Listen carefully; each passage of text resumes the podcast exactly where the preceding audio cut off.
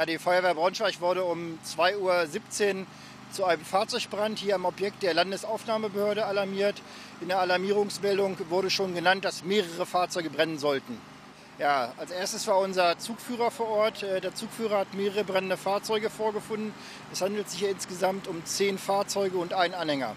Die Brandausbreitung war so enorm, dass alle zehn Fahrzeuge inklusive Anhänger komplett äh, zerstört wurden.